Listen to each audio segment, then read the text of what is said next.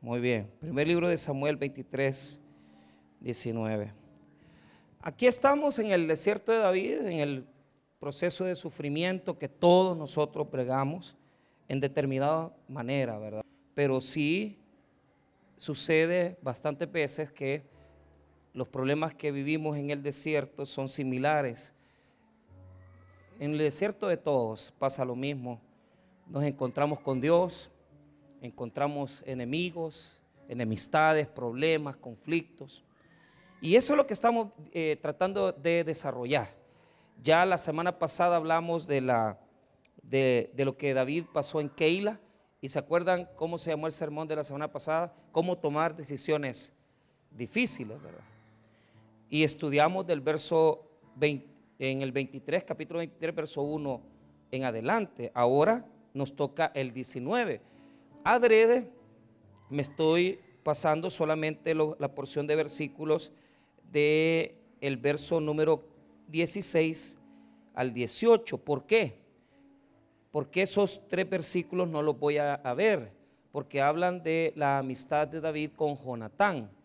Y le puedo sacar ahí un, un mensaje, pero lo voy a dejar después, porque la amistad de David con Jonatán hay que tratarla aparte. Muy bien, primer libro de Samuel ¿Cómo, eh, pelear en contra de las traiciones, en contra de la desventura de tener enemigos y esos conflictos que todos nosotros, ¿verdad?, enfrentamos en un momento determinado.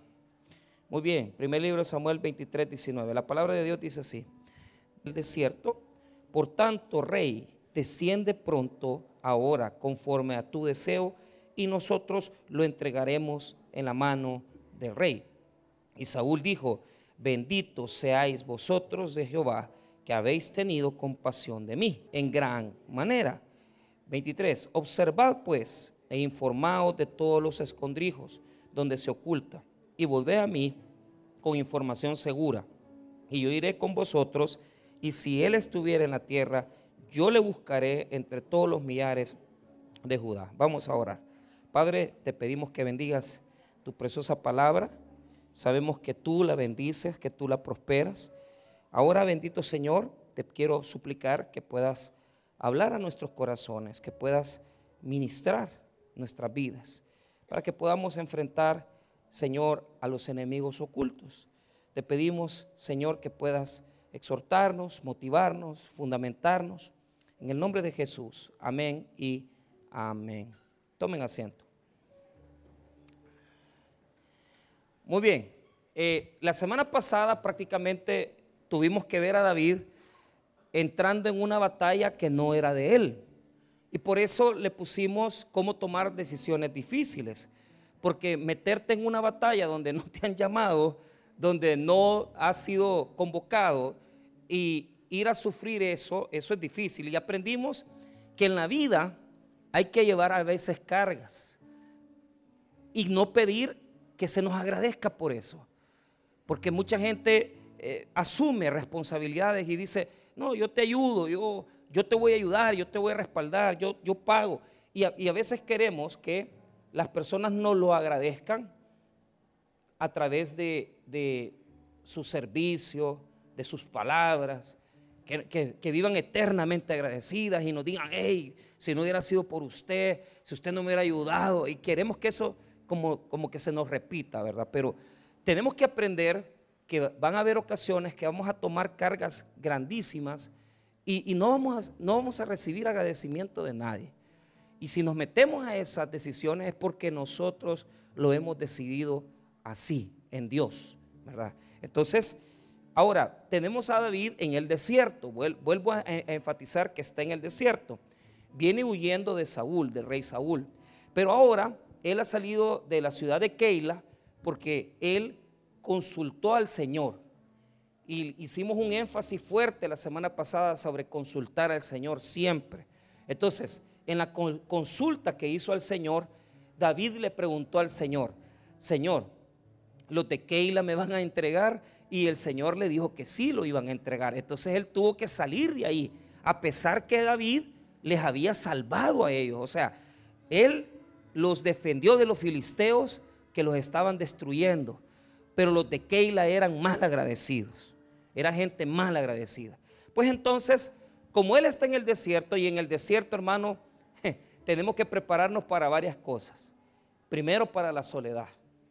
Van a haber momentos en tu vida donde nadie va a estar contigo para exaltar la grandeza de Dios, para demostrarnos que a pesar que las personas que tal vez a veces o, en el tiempo pasado hemos querido, en ese momento no están con nosotros. A veces tenemos las personas, pero aún con las personas nos sentimos solos nosotros en el corazón, porque el problema a veces tiene dimensiones grandes en nuestra vida. A veces hay un desierto de enfermedades, a veces hay un desierto de finanzas, de familia, y hay mucha soledad en el desierto. Pero uno puede soportar la soledad, pero las traiciones, los enemigos en el desierto, de verdad hermano que el dolor más las traiciones, más los otros enemigos, hacen que las personas desfallezcan y nos sintamos muy mal en el desierto. ¿A cuántos de nosotros nos ha pasado que alguna persona nos ha traicionado?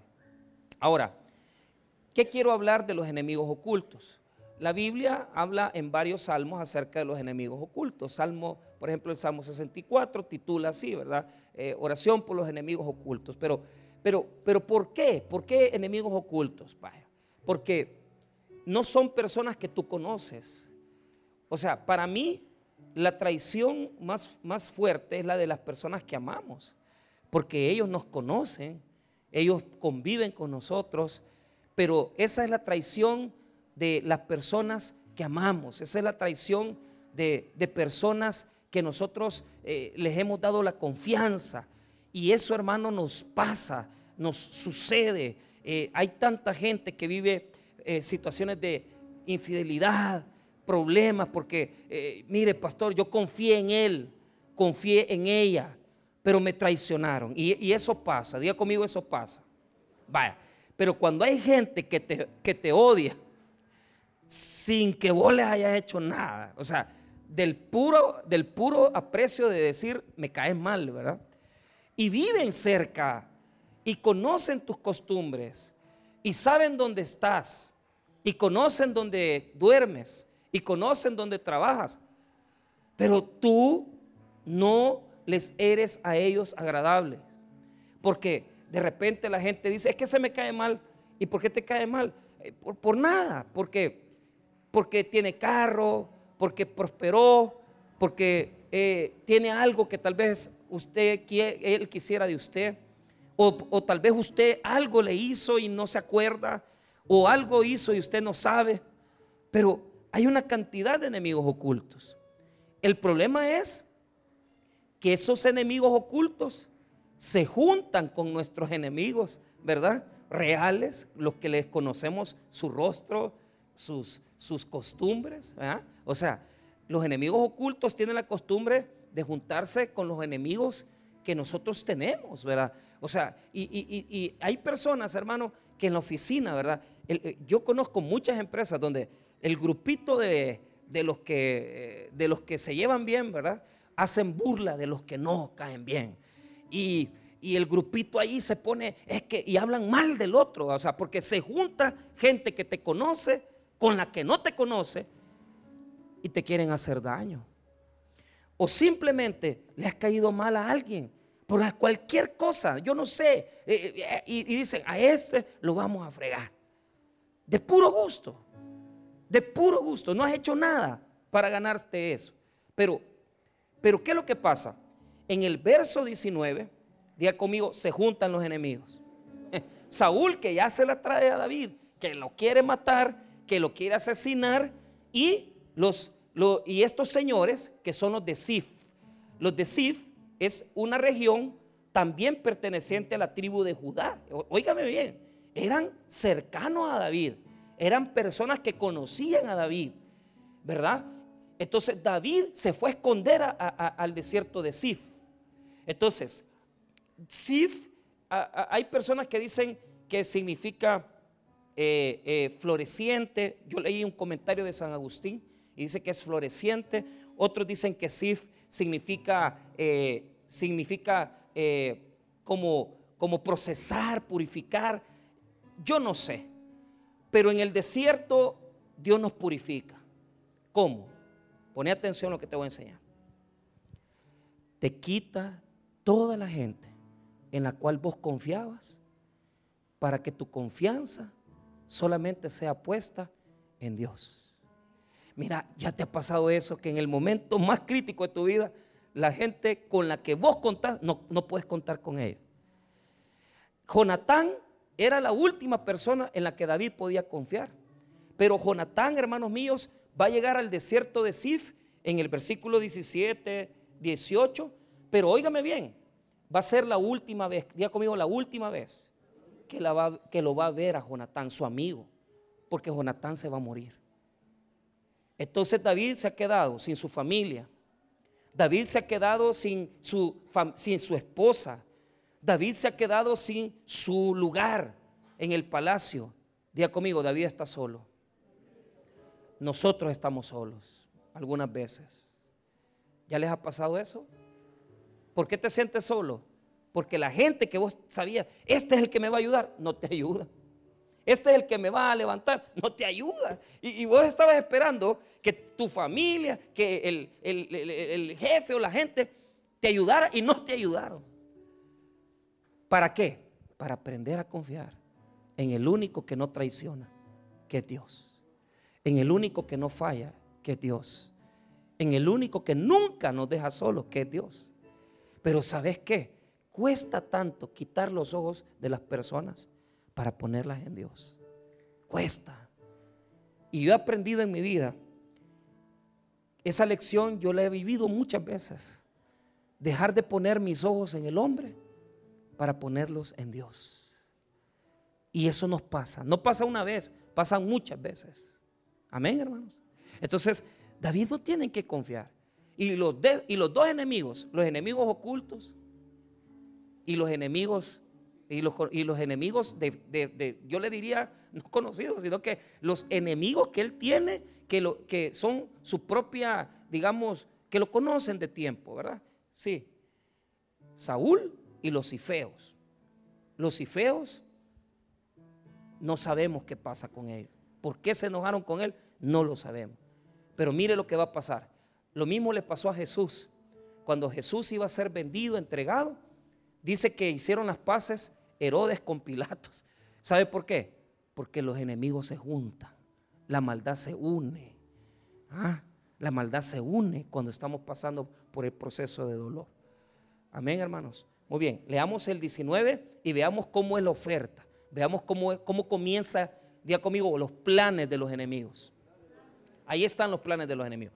¿Por qué? Ellos están planeando hacerle daño a David. Están planeando matar a David.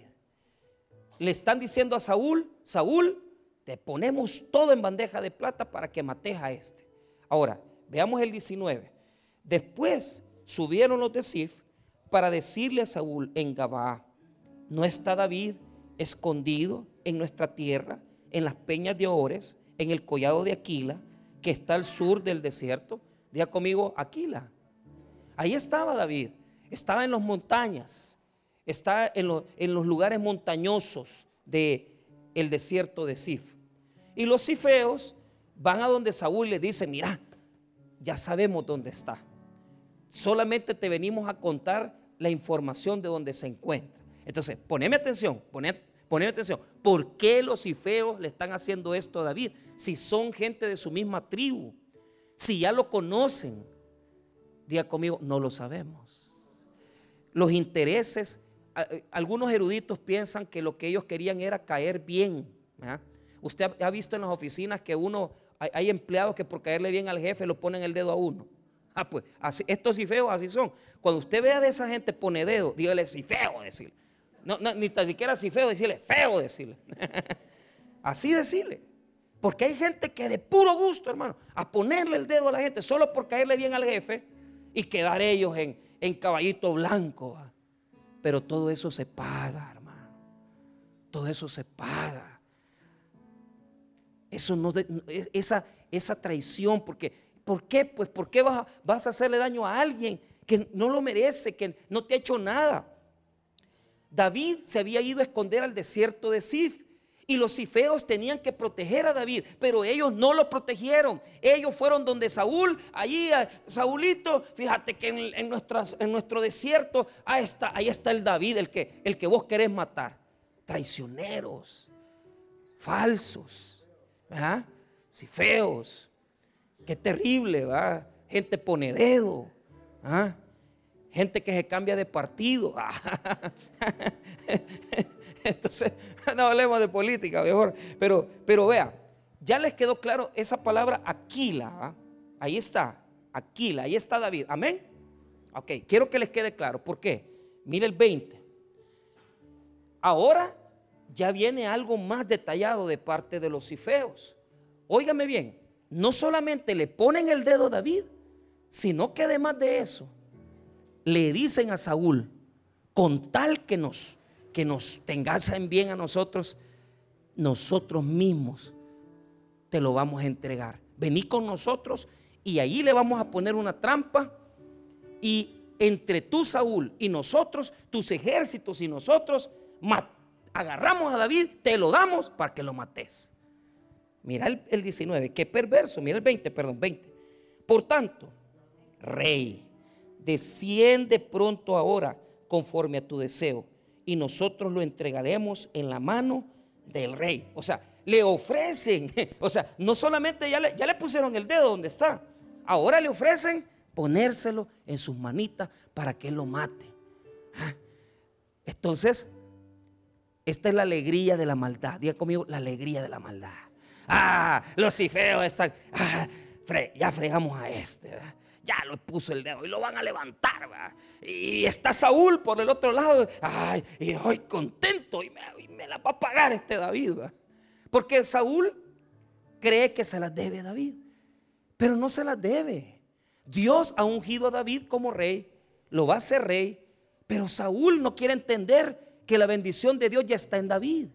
Y uno tiene que tener cuidado cuando uno toca a una persona que Dios está bendiciendo. ¿Por qué? Porque te podés ver en el problema de pelear con Dios. No te metas con las personas que no se pueden defender. No te metas con las, las, hermanas, con tu esposa, con tus hijos. No se pueden defender. No te metas con ellos. Dios los está defendiendo. Y todo sufrimiento que le ocasionemos a esas personas nos va a hacer sufrir después a nosotros. Ahora, poneme atención. Lo vuelvo a repetir. Saúl está alegre, los cifeos también. ¿Cómo lo vamos a saber? En el siguiente versículo, en el versículo número 21. Mire lo que dice. Y Saúl dijo, ah, benditos les dijo, benditos seáis vosotros de Jehová, que habéis temido, tenido compasión de mí. Está alegre les bendice y les dice, ay, les dice, ¿por qué? Porque los malos así son. Ellos mismos se ríen de sus propias maldades. Yo creo que se sientan en la cama en la noche y se ríen solos. Ay, ya le quité el marido a la fulana. No, piensan así, ¿va? Pero, pero se ríen solas. ¿va? Ay, ya le puse el mensaje. Ay, ya va a ver esa mujer. pero la maldad se ríe. Diga conmigo, la maldad se ríe. Es bien común que se ríe la maldad. Estos feos se ríen. Hoy sí vamos a fregar a este. Hoy sí lo topamos, dice. Se ríen. Mire, la maldad, la gente mala se ríe de lo que hace, fíjese. Y por un momento dicen, ya le hicimos, ya fregamos a este, fregamos a la otra todavía le dice, bendito de Jehová, si Dios no está con vos. ¿Cómo? Poneme atención, los cifeos que son traicioneros y Saúl, que es un asesino, se juntan y se alegran por lo que van a hacer y todavía usan lenguaje religioso. ¿Por qué? No cuando van a asaltar un, banco o van a asaltar una empresa o van a robarse un carro, hasta se persinan, pues. ¿Ah? Y Dios que no me agarren. Si sos un ladrón, ¿Ah? ¿Estás robando en la empresa? ¿Ah? Y, Dios, protégeme. ¿Cómo te vas a proteger si, si estás del lado de los malos? ¿Me entendés? David está siendo bendecido por Dios. No te metas con él. No se meta con la esposa que ora. No se meta con la esposa que se arrodilla en la noche. Peor con la que se arrodilla de madrugada. No se meta con ella. No se meta con los niños que en escuela dominical ponen peticiones. Antes lo hacíamos nosotros aquí y, les, decíamos para que la gente se diera cuenta de las peticiones de los niños. Y cuando traíamos las peticiones de los niños, fíjate las peticiones de los niños. Señor, te pedí, te, Señor, te pido que mi mamá deje el novio que está viniendo a la así, hermano, literal. O sea, eh, y, dice, no se meta con eso. ¿Por qué? Porque ese señor que estaba llegando a la casa y que estaba conquistándose la señora, lo trataba mal a él. Y eso era lo que le estaba diciendo al Señor, Señor, defendeme de este Señor que me, a saber qué le había hecho, si le gritaba o, lo, no sé, lo maltrataba. Pero no se meta, no se meta con un ungido, no se meta con alguien que sirve, no se meta con alguien que predica, no se meta con alguien que está en la iglesia, no se meta con alguien que ora, no se meta con alguien que anda en el Evangelio, le va a ir mal. Si usted de esta gente, de los que se ríen de hacerle cosas malas a la gente buena, usted tiene un gran problema porque usted está del lado de los enemigos ocultos. Pero a mí lo que me impresiona, diga conmigo, me impresiona, es que yo no sé cómo Dios obra, porque estos son los planes de los enemigos. Los planes de los enemigos se están desarrollando. El plan de Saúl, el plan de los ifeos. Entonces, ya viene y le dicen, vamos, te lo vamos a poner en tu mano él los bendice, se ríe, dice, está alegre. Los bendigo a estos porque me están ayudando a matar a David. Ahora, todavía no va a ir con ellos, se va a esperar. ¿Por qué? Porque hasta los malos en sus planes que andan haciendo no se dan cuenta que en la misma que le están planeando dar en la nuca a usted, que en la misma que le están planeando echarlo, ponerle el dedo en la empresa, en la misma también Dios está obrando. Al mismo tiempo que, que el malo está viendo cómo va a fregar a un creyente, cómo eh, el perverso va a dañar a un cristiano, en el mismo momento, en el mismo momento, Dios está obrando.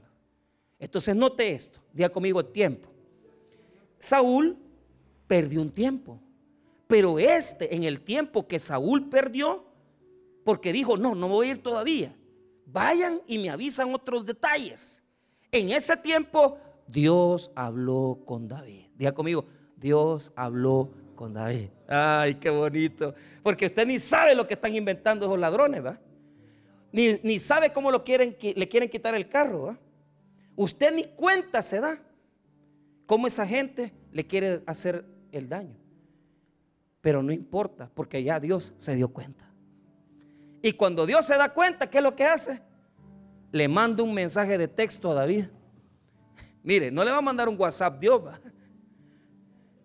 Pero note esto, solamente quiero que vea cómo dilató el tiempo Dios.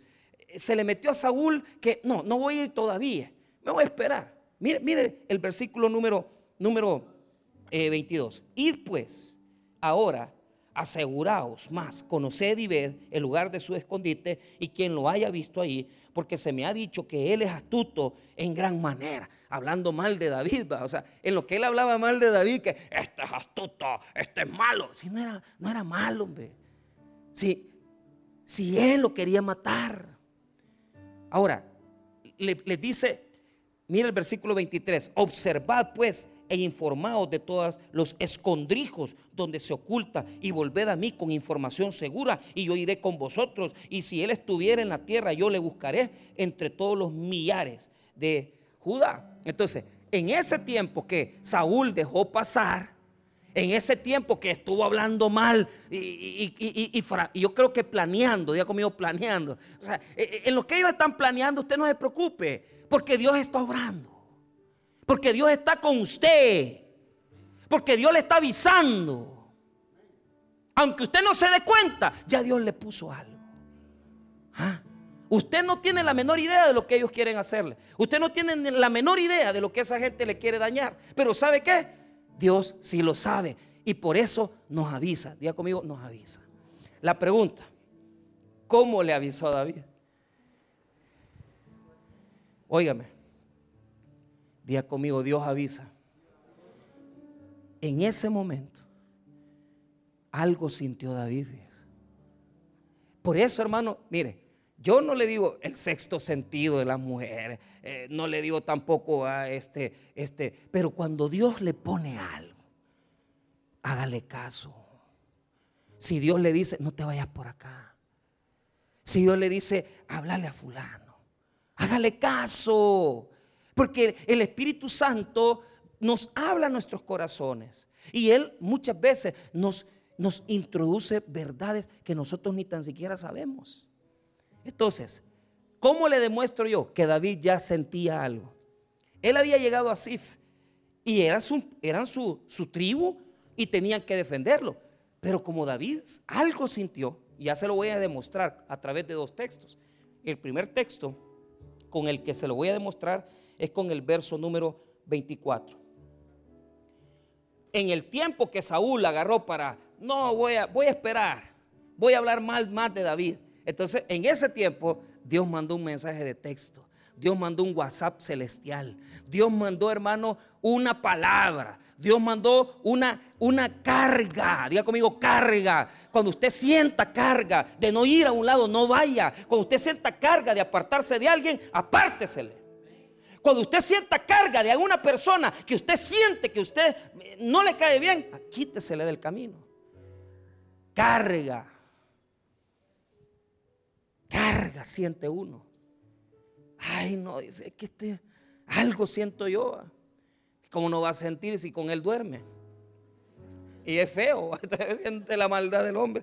Entonces, no puedo ni dormir, dice, pero es que siente la maldad del hombre. Entonces, pero vea, Dios manda mensajes. Dios manda mensajes. mire, hay tanta gente, a mí, mucha gente me dice, fíjese pastor, a mí ya me habían dicho a mí ya me habían comentado. ¿Y por qué no hiciste nada? Pues? Es que somos necios. El Señor ya nos había dicho. Pero nosotros nos decimos, no, ay, démosle, sigamos. ¿Y, qué es lo que sucede?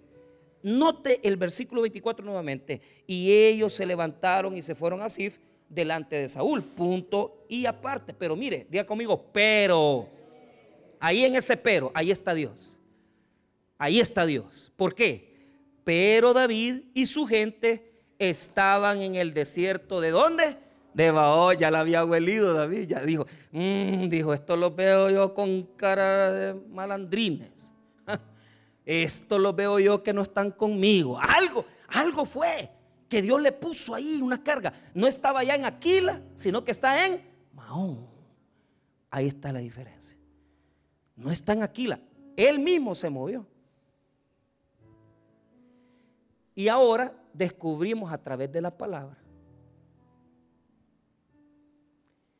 que en el mismo momento, diga conmigo, en el mismo momento, no, pero dígalo bien, en el mismo momento, que tenemos un Dios grande, hermano, tenemos un Dios maravilloso. En el mismo momento, cuando le les estaban poniendo el dedo, en el mismo momento cuando le estaban poniendo el dedo a David, ya Dios le estaba hablando a David. Cuídate de estos. ¿Por qué? Vea el versículo 19. Retroceda. Vea el versículo 19. Después subieron los de Sif a decirle a Saúl en Gabá. Mire cómo le, le dijeron. Ay, Saúl, le dijeron los de Sif. Ay, ¿no está David escondido en nuestra tierra, en las peñas de Orés, en el collado de Aquila? Que está al sur del desierto. Diga conmigo, no está David entre nosotros. en el mismo momento que los sifitas fueron donde Saúl a venderle la ubicación de David. En ese mismo momento, él, él, él, día conmigo, hizo una oración. Porque él sabía que esto algo le querían hacer. Y ya se lo voy a demostrar para que vea. En el mismo instante del verso 19, cuando dice, cuando los ifeos dijeron, no está David entre nosotros, vaya conmigo al Salmo 54, que este Salmo David lo escribió. Vaya, y lo estoy hablando con las tradiciones conservadoras, porque no me voy a meter al modernismo, y no nunca vamos a acabar. Salmo 54. Mire, mire lo que dice el Salmo 54, título. Título. Título del Salmo 54.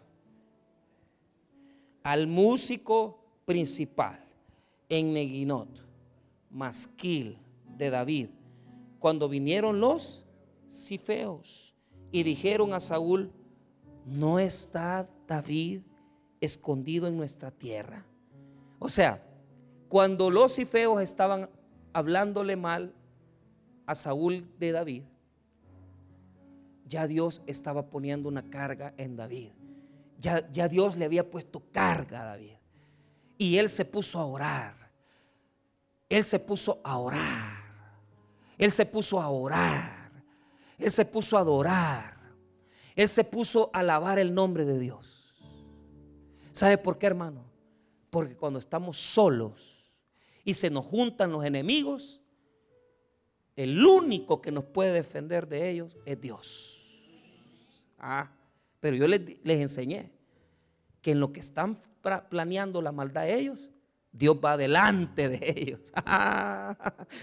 vamos adelante nosotros, amén hermano. Nosotros vamos adelante porque tenemos su espíritu. Y aunque el enemigo quiera poner trampa en nuestro camino, Dios está con nosotros y no nos deja perecer, hermano. Vamos adelante de nuestros enemigos porque Dios nos defiende. Dios nos defiende. No se, no se, no se entristezca, no se enoje. Dios va adelante. En lo que le están haciendo el daño, ya Dios va adelante. No se preocupe. Entonces yo quiero que note algo. Cuando ya David escribe el Salmo 54, nos explica cómo fue su oración. Y lo primero que tenemos que hacer cuando tenemos enemigos ocultos es confiar en el poder de Dios. Diga conmigo, confiar en el poder de Dios. ¿Qué más quiere, pues? ¿Y quién más poderoso que mi Señor? que es el que quita y pone reyes, que es el dueño del oro y la plata. ¿Ah? Confía en Dios y su poder. ¿Ah? Confía en Dios y su poder. Que hasta la maldad de los pícaros la ocupa para bendecirnos. y ya le voy a enseñar. La maldad de esta gente no, no va a quedarse ahí. Dios va a hacer algo. Entonces, vea el Salmo 54, verso 1. Oh Dios, sálvame por tu nombre y con tu poder defiéndeme. Ahí quiero hacer un cambio. La palabra defiéndeme en el hebreo es una palabra, es una palabra, din, que, que significa, diga conmigo, justicia. Oiga lo que está pidiendo David. Lástima que que la Reina Valera lo pasa por alto, pero si usted busca una Biblia, Dios habla hoy, una Biblia Jerusalén, que es, la Jerusalén es más, una traducción más, más fiel, dice, con tu poder, hazme justicia. Diga conmigo, con tu poder, hazme justicia. Solo eso diga, Señor, hace justicia. Pero ojo, no es una justicia que al final de los tiempos le van a pasar factura. No, ya. Eso le está pidiendo David. Hace justicia ya. Esa debe ser nuestra oración. Haz justicia, Señor. Hace justicia. Vos sabés, Señor, que te he servido. Tú sabes que he venido a adorarte. Tú sabes que, he hecho el esfuerzo de cambiar. Ya no, ya no me meto con esta gente. Yo he dejado de tomar. He dejado las malas andanzas. Tomé mis decisiones. Señor, haz justicia. ¿Para qué le pedimos a Dios que con su poder haga justicia? para que lo que nos están haciendo los malos, Dios actúe en esa maldad, en esa situación. Entonces, yo les voy a decir una cosa. Lo de los enemigos es algo excelente, es algo bueno. ¿Sabe por qué? Dios permite que tengamos enemigos para demostrarles a ellos que Dios está con nosotros. Eso es algo esencial. Otra cosa que te quiero enseñar de los enemigos. Es necesario que sucedan situaciones. ¿Por qué? Para que la gente mala saque todo su veneno. Porque a veces nosotros nos rodeamos de personas, pero de gente que solo lo malo no quiere hacer. Y yo prefiero que le salga todo lo malo a estar con gente hipócrita que solo me diga, ay pastor, yo le bendiga. No, que saquen la maldad. Dale gracias a Dios si alguien te ha puesto un dedo encima. Dale gracias a Dios si alguien te ha, señalado. ¿Por qué? Porque lo que Dios está haciendo es limpiándote el camino para quitarte gente que no te va a hacer bien. Es importante que la gente mala saque todo lo que tiene por dentro. ¿Para qué? Para saber quiénes son. Porque aquí los cifeos, hermanos, sacaron todo lo malo. Se lo digo, hermano, mire, cuando pasamos en tiempos de crisis, ahí es donde vemos el corazón de la gente, cómo es de malo o bueno, fíjese. Y hay gente que nos ha demostrado que mejor, mejor hermano, ya ni acercarse a esas personas, porque son gente mala, pues. Son gente que, ¿para qué andábamos comiendo con ellos? ¿Para qué eh, le dábamos la confianza de entrar a la, casa? ¿Para qué hablábamos? Si son gente traicionera. Son gente traicionera. Es mejor que saquen todo el veneno. Ahora, David le dice a Dios, haz justicia. Ajá, pero note esto le pide un énfasis en que escuche su oración. En el verso 2, mire, oh Dios, oye mi oración, escucha las oraciones de mí, de mi boca. Ellos me están hablando pestilencias mías, ellos están planeando cómo me van a hacer pedazos, pero yo solo a Dios le digo mi necesidad. Solo a Dios le cuento mi dolor. Solo a Dios le digo, estos andan hablando mal de mí. Yo no voy a venir a reclamarles. Yo no voy a venir a decir, mira, ¿y por qué me hiciste esto? ¿Y por qué me pusiste el dedo? Cállate, déjalo todo en las manos de Dios. Con Él quejate. A Él decirle, yo mis labios, solo el Señor. Pero yo para andarle diciéndole, es que usted, no, papá, hable con Dios. Escucha y oye mi oración. Escucha las razones de mi boca. Así se defiende uno de los enemigos ocultos. Se pide justicia. Se habla con Dios. No se ocupa la lengua para andarse justificando y que yo aquí y que es mentira y que mire y que mejor tráigalo, siéntelo aquí que me lo digan en mi propia cara. Ahí se va a estar. Hable con Dios. Él es el mejor juez. Diga conmigo, Él es el mejor juez. Con Dios hable. ¿Para qué va a andar peleando? ¿Cuánta, cuánta gente pelea? Mire, yo siempre les he contado eso a ustedes. A mí me echaron del tabernáculo por no quedarme callado. Porque siempre he tenido un corazón rojo. Mire, el jefe, el fundador me decía, cállate Michael, cállate, porque nunca me quedaba callado. Pastor, que mire, que déjeme explicarle, que te callé, me dijo. Jefe, déjeme explicarle que te callé. Me dijo, pero eso ya estaba hasta colorado. Pastor, déjeme explicar. Mira, me dijo, ya, estaba casi ya como que era el dragón. Entonces, y me dice, el lunes no amaneces. Y cabal, el lunes me llamaron y me dijeron, ya no trabajas aquí, aquí está tu, tu, tu indemnización. ¿Cómo perdemos el tiempo hablando? Ay, no, ese, ese, mire, anda hablando mal de mí. Y mire lo que anda diciendo. Y nos ponemos con la gran cólera. Es que yo le quiero reclamar a Él. No le reclame a Él, hable con Dios. Es que mire, mañana la voy a buscar en la oficina. ¿Para qué la va a buscar en la oficina? Hable con Dios, con Él hable. Para eso tiene labios, para hablar con Dios su problema. Con la gente no va a arreglar nada, pero con Dios lo va a arreglar todo. Porque Él sí oye. Porque Él hace justicia. Hazme justicia. Amén, hermanos. Pero mire qué precioso. El versículo 3 nos enseña que David ya sentía que le querían hacer daño. Y eso es lo que yo le enseño a usted. Si Dios le ha puesto una carga por alguien, si Dios le ha puesto una carga por alguien, que usted siente que esta persona no, hermano, apártese de esa persona. Apártese porque es un aviso de Dios. Dios le está avisando. Mire lo que estaba pasando. Ellos estaban hablando con Saúl y en el mismo momento David estaba orando. ¿Cómo nos defendemos de los enemigos ocultos? Orando. ¿Cómo nos defendemos de los enemigos ocultos? Pidiendo justicia. ¿Cómo nos defendemos de los enemigos ocultos? Hablando con Dios. ¿Y cómo nos defendemos de los enemigos ocultos? Tomando el consejo de Dios y apartándonos de la gente que nos quiere hacer daño.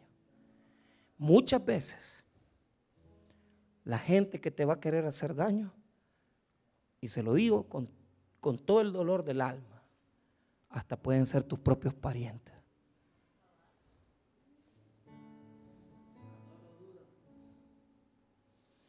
Duro. Darse cuenta que un hijo lo quiere vender a uno que un hermano lo traiciona, un hermano en sangre. Pero ¿qué tenemos que hacer? ¿Qué hizo David cuando los cifeos le estaban poniendo el dedo? Se movió, día conmigo, se movió. Se apartó, apártese no se les ponga en bandeja de plata. Si usted ya Dios le puso en el corazón, mire lo que le dijo Dios a David, estos te quieren hacer daño. Entonces David inmediatamente fue a orar a Dios y le dijo, estos extraños, pero si ya te conocen David, si son de tu propia tribu, sí, pero ya Dios le estaba diciendo lo que era su corazón. Mire hermano, cuando usted quiera saber lo que es una persona, dígale a Dios, Señor, enséñame el corazón de esa persona. Y te vas a dar cuenta de lo que te vas a, te vas a dar cuenta de lo tremendo que es Dios para enseñarte el corazón negro de la gente. Hable con Dios, dígale, enséñame el corazón de esta persona. Y se lo va a enseñar clarito. Se lo va a enseñar clarito. Pastor, ¿cómo lo enseña la gente el corazón? Con lo que dicen, con lo que actúan, con sus acciones. Entonces, usted ya vio que la persona esta le roba, apártelo. Usted ya vio que esa persona habla de usted, apártese de él, hombre. Si usted ya vio que esa persona lo único que quiere es hacerle daño, quítese, papá. No esté ahí queriéndola jugar de que no. Dios ya le dijo, ya Dios le avisó, le puso carga en su corazón. Amén. Entonces, ve el 3.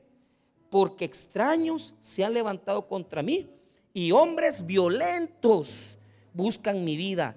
No han puesto a Dios delante de. Sí, entonces ahí me, me admira dos cosas. Primero, me admira que ya sabía que los cifeos planeaban violencia en contra de él.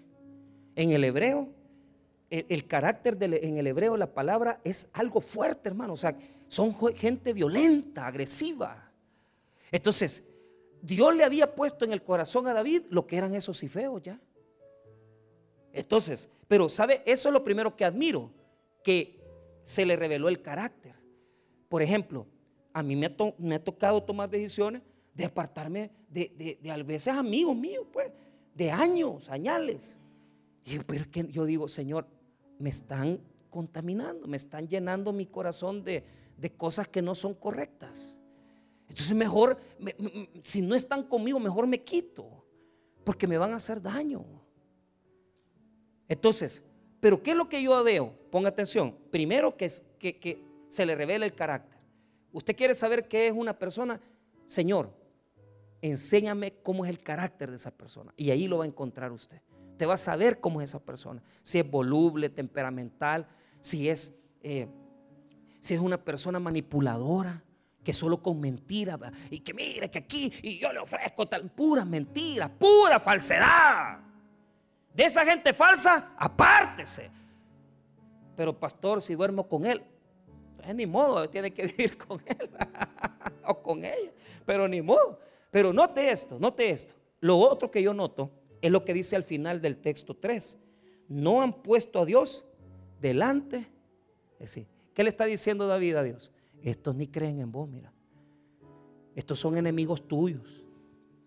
Y mire qué bonito cuando, nosotros decimos, Señor, hace justicia. ¿Por qué? Yo soy tu hijo, pero estos no son nada tuyo y me quieren dañar. Yo soy tu hijo.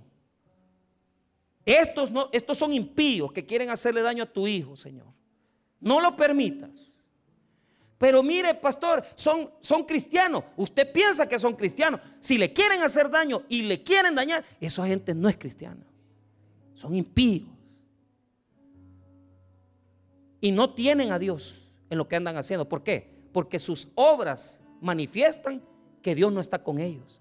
Porque ¿cómo va a estar Dios con ellos? ¿Qué es lo que dijo, qué es lo que dijo Saúl? Bendito sea que me los bendiga Jehová, dijo, semejante asesino. ¿Ah? ¿Qué dijo David? Dios no está con ellos, Dios está conmigo. Y si Dios está conmigo, y si Dios está conmigo, las palabras de mis enemigos, las acusaciones de mis enemigos, los señalamientos de mis enemigos no me van a destruir, sino que me van a hacer más fuerte, me van a hacer crecer, porque la maldición de uno va a ser la bendición para mí. ¿Ah? Bendeciré a los que te bendijeren y maldeciré a los que te maldijeren. Si te maldice esa gente, va a ser bendición para vos. Hay que hablen todo lo que quieran. Entre más hablen de vos, más bendecido estás, papito. Dale un fuerte aplauso al Señor. Gloria a Dios. Más bendecido. Deseame todo lo malo. Señalad todo lo que vos querás. Pero la, la maldición tuya es bendición en mi vida. Porque si Dios nos pone en una balanza y pone a los impíos y las obras de los impíos y pone a los justos, a los hijos de Dios y el amor que Dios le tiene a sus hijos. Nunca un impío le va a ganar a un justo. Y ahí se cumple lo que nos enseñó nuestro pastor fundador por años. No ha nacido el incircunciso que le gane una batalla a un cristiano que camine derecho, papá. ¿Va? ¿Ah?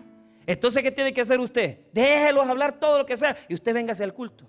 Usted adore, a Dios, eh, eh, usted alabe al Señor, póngalo a Dios en su vida, en lo más grande, póngalo en lo más excelso a Dios. ¿Sabe por qué? Porque entre más la gente diga cosas suyas, pero usted más adora a Dios, más adora a Dios, ellos no van a ganar nunca una batalla, porque Dios está con usted, Dios está con usted, porque Él está con los que le adoran. Jamás van a ganar que digan lo que quieran. Amén. Y eso fue lo que pasó. Dios le puso a David, estos te quieren dañar. Por eso se movió hasta Mahón. De Aquila se movió hasta Mahón. Y cuando Saúl fue a buscarlo, ya no lo vio tan fácil. Le costó encontrar a David. Ya el Salmo termina pidiéndole al Señor que que haga justicia. Y que si le han deseado a él lo malo y si le han querido hacer algo negativo, pues que Dios haga justicia. Ahora, qué bonita esta oración de David. Qué bonita esta oración de David. Amén, hermanos. Ok, algunas cosas muy, muy importantes que les quiero hacer, hacer notar. siempre con respecto a este salmito que tal vez se me habían quedado usted tiene enemigos ocultos, número uno, el nombre de Dios es lo que lo, defiende a usted. Dice que él buscó el nombre de Dios, buscó la justicia de Dios. buscó el poder de Dios y le hizo caso a la advertencia que Dios le dio. Amén. O sea, manéjelos, manéjelos a los enemigos, manéjelos. Confíe en el nombre de Dios, confíe en la justicia de Dios, confíe en el poder de Dios y hágale caso a las advertencias que Dios le da. Amén, hermanos. Ok, pero ahora, ¿por qué son necesarios los enemigos? Primero, porque lo que ya les había explicado, es necesario que se saque de ellos toda la maldad que tienen para ver quiénes son. Así ya no tengo que estarme acercando a la gente que me está queriendo dañar. Número dos, tenemos enemigos porque ahí es donde Dios manifiesta su poder, librándonos de la mano de nuestros enemigos. Entonces Dios se glorifica, ¿por qué? Porque Dios no permite que nuestros enemigos se salgan con la suya. Tres, a Dios le gusta avergonzar a nuestros enemigos. ¿Por qué? Entre más le desean mal a uno, el Salmo 23 va. ¿Cómo termina el Salmo 23? Adereza mesa delante de mí en presencia de mis angustiadores. Él odiándolo, él resentido con usted, él queriendo hacer daño y usted comiendo en la mesa del Señor con sus bendiciones, hermano. ¿Y sabe qué? Es una vergüenza para los enemigos, porque él deseándole mal y Dios bendiciéndolo más a usted y usted con su carrito, y usted con su casita, y usted con su familia unida, y usted con su paz en el corazón. ¿Quién le va a robar eso? Cualquier persona puede sentir un odio en contra de usted. Pero entre más lo odien, usted, hermano, está en la mesa del Señor y ellos van a ser avergonzados. Les va a tocar verlo a usted comer en la mesa de Dios. Y esa gente que más mal le caemos, ¿y por qué pues? ¿Por qué lo tiene tan bien Dios?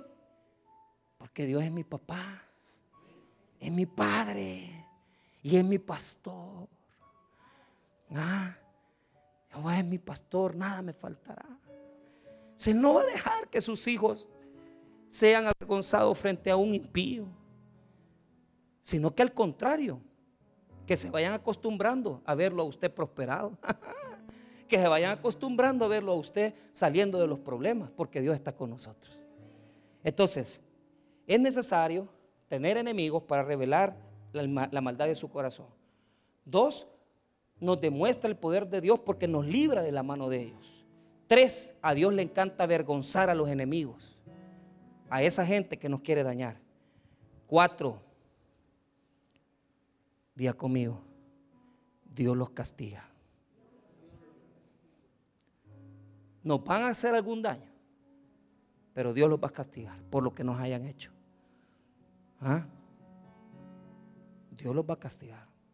Y quinto, cuando ya nuestro corazón no siente nada, porque cuando tu corazón es limpio y vos no le deseas lo mismo a Él que lo que Él te desea a vos, usted tiene que orar por eso también. Diga conmigo, corazón limpio.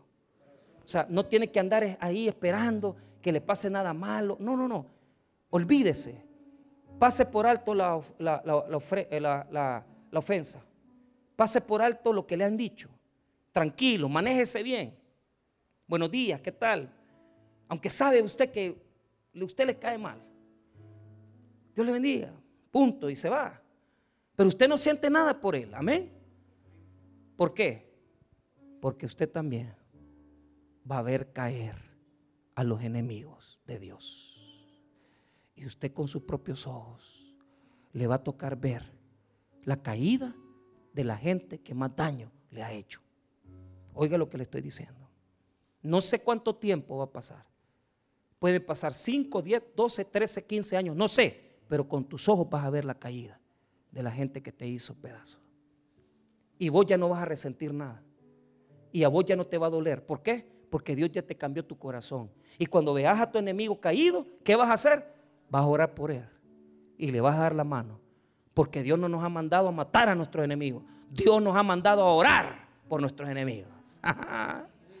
y somos poderosos por eso. Porque tenemos un corazón perdonador y libre de toda ofensa. Amén. Cerramos el sermón. ¿Cómo termina la historia? David se fue a esconder a Mahón. Saúl lo fue a buscar.